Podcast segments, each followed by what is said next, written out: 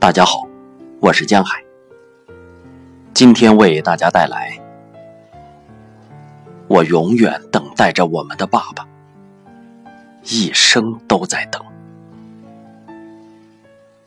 阿尔谢尼·古京，生于一九四一年，现在是一名电工。在胜利日，我刚满四岁。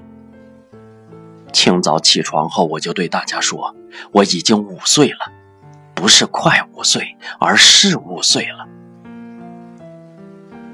我想成为大人。等爸爸从战场上回来，我就已经长大成人了。”在这一天，主席召集了所有女人，胜利了。他亲吻了大家。亲了每一个人。我当时和妈妈在一起，我非常高兴，可妈妈却哭了。所有的孩子都聚集到一起，在村子后面点着了德国汽车的橡胶轮胎，他们叫喊着：“呼啦，呼啦，胜利啦！”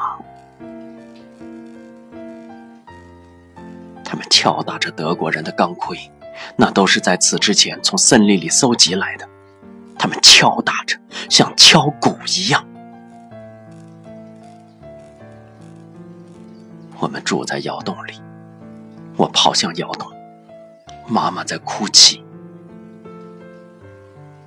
我不明白，为什么她今天要哭，而不高兴。下起雨来，我折了一根柳条，测量着我们家窑洞附近的水洼。你在干什么？有人问我。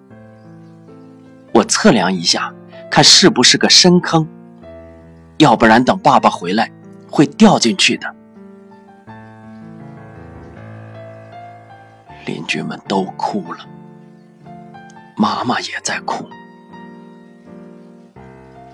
我不懂他们所说的，什么叫失去了音信？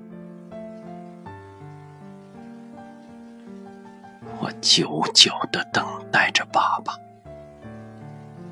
一生都在等。